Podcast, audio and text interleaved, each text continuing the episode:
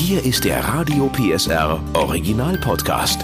Familienfuchs, der Erziehungspodcast mit Henriette Fee Grützner und Familientherapeut und Erziehungscoach Andi Weinert. Heute Krieg. Wie in der Familie darüber reden. Ja, seit Tagen gibt es eigentlich auf Arbeit, in der Straßenbahn oder natürlich zu Hause nur ein Thema, der Krieg in der Ukraine. Aber die Frage ist, wie viel sollte es Thema zu Hause sein und vor allem wie mit Kindern darüber sprechen?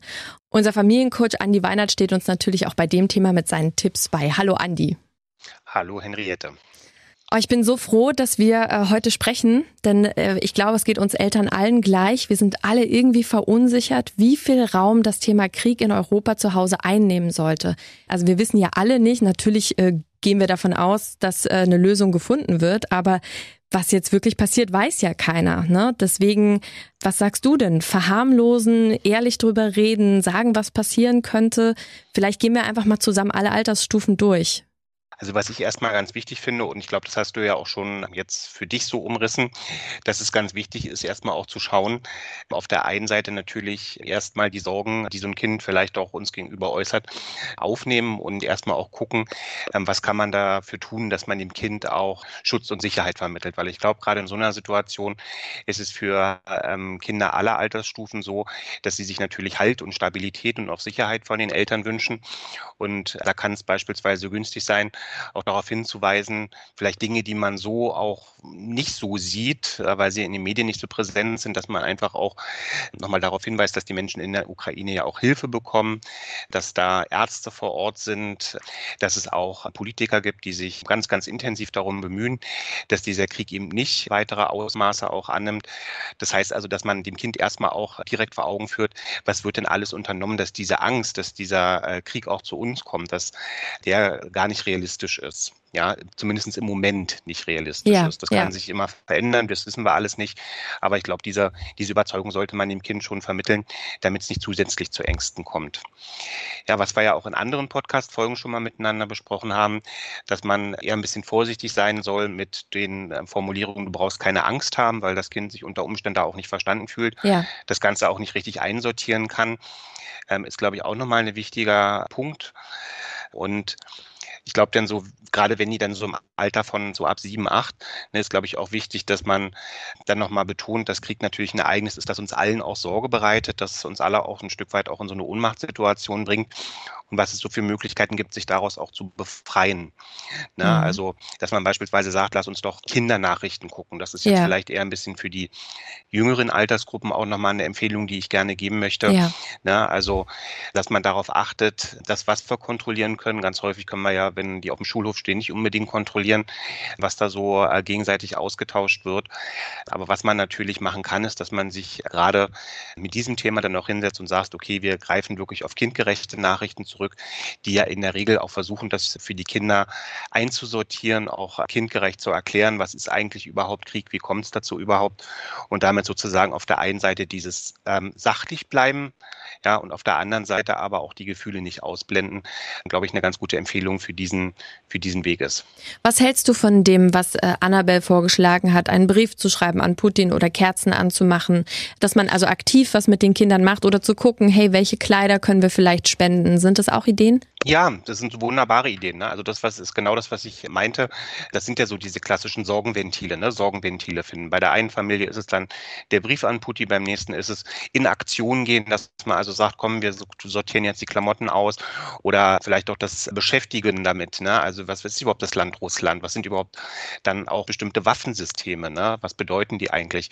Ja, und dieses Beschäftigen damit, ähm, das bietet ein Ventil und schafft für die Kinder auch die Möglichkeit, dass sie merken, wir nehmen das ernst.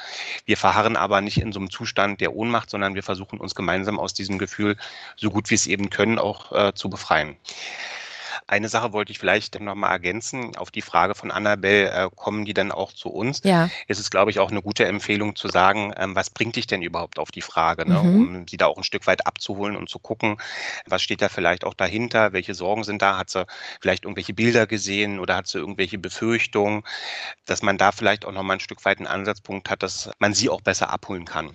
Ja, das ist sehr gut. Das beruhigt mich auch ein bisschen. Äh, ja, jetzt haben wir so ein bisschen über die Schulkinder äh, gesprochen. Wie ist es mit kleineren Kindern? Die kriegen ja eigentlich nicht so viel mit, merken aber wohl doch das, was nicht stimmt. Genau, also bei den Kindern bis vier Jahren glaube ich, dass es nicht wirklich sinnvoll ist, da irgendwie tiefer ins Gespräch einzusteigen. Ich glaube, auch hier ist es wieder wichtig, einfach äh, Sicherheit zu vermitteln. Ne? Also mh, auch wenn es schwerfällt, die Rituale, die sich vielleicht in der Familie auch äh, schon herausgebildet haben, dass man an denen einfach festhält, dass man äh, diese Rituale vielleicht auch noch ein bisschen ein Stück weit ähm, verstärkt, äh, weil Rituale geben Kindern Sicherheit, dass man bei allem ähm, auch ein Stück weit guckt. Da können wir vielleicht auch gleich nochmal drüber sprechen, mhm. ähm, was ist die richtige Dosierung auch für meinen eigenen Medienkonsum. Ja. Ne? Ähm, dass man vielleicht auch bewusst versucht, wenn man jetzt in die Freizeitgestaltung geht, eben ja auch zu gucken, was gibt es denn so für Momente, die meinen Kindern auch gefallen, die in Ruhe und Sicherheit auch vermitteln. Ist es der Spaziergang im Wald oder ist es vielleicht ein Spielplatzbesuch, dass man einfach darauf achtet, dass die Kinder gerade jetzt ähm, ein Stück weit ja mehr Raum bekommen, ähm, um letztlich auch äh, ein Gefühl der Sicherheit vermittelt zu bekommen. Ab dem vierten Lebensjahr ist es ja dann so, dass so ein fragmentiertes Verständnis für die Dinge um einen drumherum entsteht. Mhm. Das heißt also, die merken dann, irgendwas ist da mit Ukraine, können es vielleicht noch gar nicht richtig einsortieren. Ja, kennen vielleicht auch Kämpfen aus so einer sehr magisch-spielerischen Sicht. Ja, dass ja also auch die Bedeutung von Kämpfen noch gar nicht richtig einschätzen können. Mhm. Und da finde ich immer einen guten Zugangsweg, dass man da eher so aus der Ecke des Streits kommt. Ne? Also sich dem Thema über Streit nähern. Streiten, das kriegen, äh, kriegen Kinder ab vier Jahren schon auch so hin, dass sie merken, aha, ja, so ist das, wenn ich was nicht bekomme und der andere nimmt mir was weg oder so und dass man über den Weg dahin kommen kann und sagen kann, wenn das eben nicht nur zwei Menschen miteinander haben, sondern dass eben große Bevölkerungsgruppen miteinander haben, ganz viele Menschen miteinander haben, und es da auch um sehr wichtige Sachen geht, dass das dann sozusagen sowas auch äh, passieren kann, dass dann die Leute sogar anfangen, äh, gewalttätig auch zu werden. Mhm, okay. Nun und ab 5, 6, glaube ich, ist es dann wichtig, sich tatsächlich so mit den Kindern auch hinzusetzen und dann eben äh, wirklich einfache Erklärungen zu finden. Ne? So wie ich es jetzt gerade auch schon bei den Vierjährigen ein bisschen angedeutet habe, dass man also erstmal erklärt, okay, ähm, was ist ein Staat? Staaten haben feste Grenzen. Manche Staaten wollen sich, weil das Menschen in diesen Staaten wollen, vergrößern ja, und dann auch ein neues Land vielleicht äh, zur Vergrößerung mitnehmen. Und die Menschen, die aber in dem Land wohnen, die finden das nicht schön. Ähm, das heißt also, dass man eine kindgerechte Sprache wählt, die dem Kind erstmal das insgesamt erklärbar macht, was da passiert, was Krieg eigentlich möglich ist, ohne dass man da jetzt auf irgendwelche angstmachenden, äh, grausamen Details oder so äh, ja. eingehen muss und auch vielleicht eine, eine Sprache auch wählt, ähm, die ein Kind eben mit 5, 6 auch verstehen kann. Mhm. Ab äh, 10 so, ne, ist es dann tatsächlich eben auch so, dass man ja nah auch in differenziertere Gespräche gehen kann. Da würde ich dann halt tatsächlich nur drei Grundregeln beachten, so ab 10 bis dann eben bei den ganz Großen, dass man eben nur die Fragen beantwortet, die äh, das Kind auch als Frage tatsächlich stellt. Mhm. Aber wir eben auch wissen, Kinder stellen die Fragen, von denen sie glauben, die verarbeiten zu können, die ein Interesse geweckt haben. Und da jetzt sozusagen Dollar auszuholen und vielleicht auch Dinge aufzugreifen, die eher die eigenen Sorgen und Nöte dann beschreiben, ist für das Kind nicht sinnvoll, weil das Kind kann es nicht einsortieren und dann kann es sogar eher auch in so eine angstmachende Richtung gehen. Ich finde das ganz spannend, was du gerade gesagt hast, weil ich äh, die älteren Kinder, ne, wo man denkt, die sind eigentlich jetzt schon größer, die haben da ein anderes Verständnis. In meinem Bekanntenkreis gibt es einige Kinder, die wollen überhaupt nicht darüber sprechen die äh, im Gegenteil, äh, die, die wollen, da, da ist überhaupt kein Interesse und die Eltern sind eher verunsichert und sagen, Mensch, wir müssen doch, das beschäftigt die doch bestimmt. Und da kommt genau der Punkt, wo man denen vielleicht ein Gespräch aufdrückt, was die gar nicht wollen. Äh, lieber lassen, was sagst du? Ich denke, in dem Moment ist es besser, es auch zu lassen. Ne? Also weil die Kinder in dem Moment nicht darüber reden wollen, heißt ja nicht, dass sie sich mit dem Thema nicht auseinandersetzen. Vielleicht profitieren die Kinder jetzt momentan mehr davon, dass sie mit Freunden, mit Altersgenossen darüber sprechen, dass das Ganze vielleicht auch in der Schule thematisiert wird. Ich würde es dem Kind in jedem Fall anbieten, aber ich würde es dem Kind eben nicht aufdrücken, weil jeder Jugendliche hat da auch so sein eigenes Tempo, seine Themen, wie er sich mit dem Thema auseinandersetzen möchte. Und ich denke auch so ein Stück weit zum, als, als Schutz von der Überforderungsreaktion Reaktion eben auch wirklich akzeptieren, dass ein Kind vielleicht auch für einen Moment erstmal sagt, nee, ich will es nicht hier zu Hause als Thema haben. Ja. Und was, was äh, würdest du den Familien raten, die mehrere Kinder haben, unterschiedlichen Alters? Ne, dass man sagt, man, man trennt die Gespräche so ein bisschen oder macht man das zusammen, ganz äh, in einer Familienkonferenz? Was sagst du? Da kommt es immer so ein bisschen drauf an, wie die Altersdifferenz ist. Ne? Also im Idealfall haben wir natürlich Kinder, die in, in einer ähnlichen Altersgruppe sind. Dann kann man das ja tatsächlich auf diese Altersgruppe zugeschnitten äh, anpassen. Wenn wir jetzt mal so, so, eine extreme Situation nehmen, wir haben vielleicht jetzt jemanden, der ist 15, 16 und dann haben wir noch ein zweites Kind, das ist vielleicht gerade so vier geworden. Da denke ich, ist es schon günstiger, mit dem größeren Geschwisterkind auch bestimmte Regeln jetzt im Umgang mit diesem besonderen Thema festzulegen.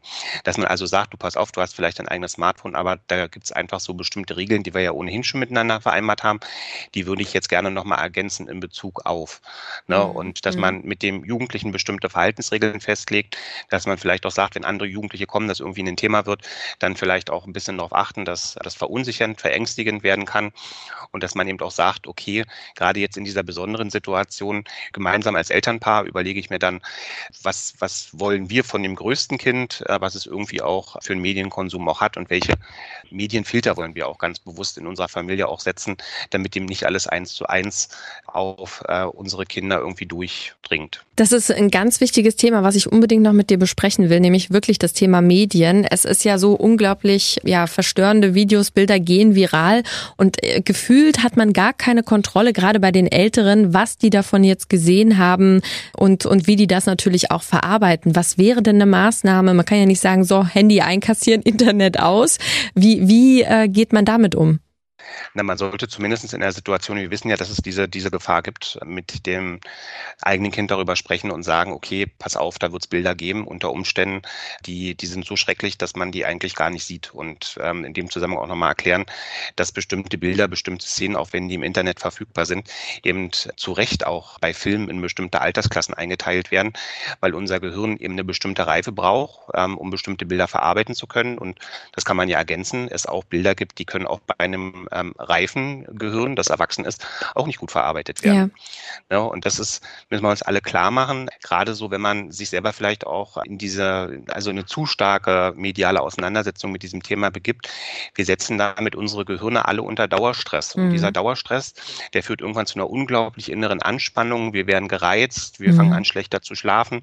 Wir merken auf einmal, dass wir so einen inneren, wachsamen Zustand haben, dass sich unsere Wahrnehmungsfilter deutlich auch nach unten leveln. Das heißt, also, das sind alles so Symptome, die sich dann eben entwickeln, weil man einfach viel zu viel mit diesem Thema sich auch auseinandersetzt. Und da ist eben einfach auch wichtig, dass man sich selber auch ein Stück weit dazu bringt, zu sagen, okay, ich baue mir selber ein Fenster ein, weil wenn man mal ganz ehrlich ist, wenn man sowas in der Dauerschleife hören kann, was ist denn der Wert von sich verändernden Informationen wirklich?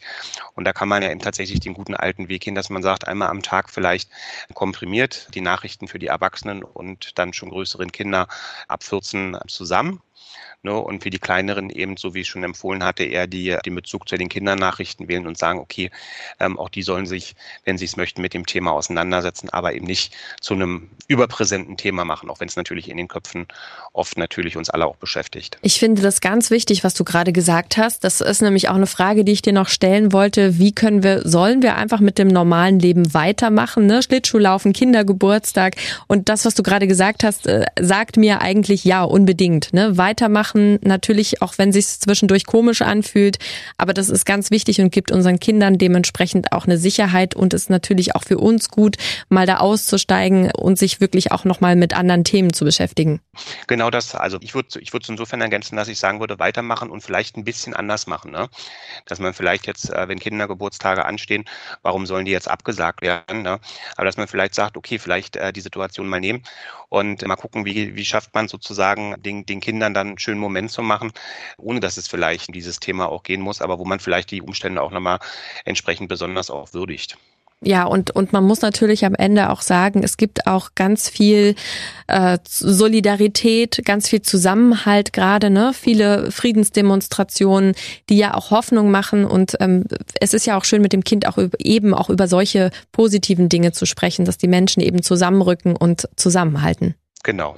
Insofern danke, Andi. Ähm, ich bin jetzt beruhigter. Ich hoffe, Ihnen geht's auch so. Hab vielen Dank und dann wünschen wir uns Frieden. Gerne.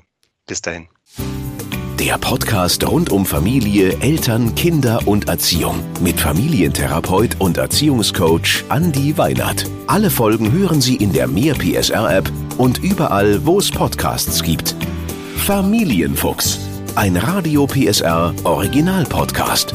Moderation Henriette Fee Grützner. Eine Produktion von Regiocast deutsches Radiounternehmen.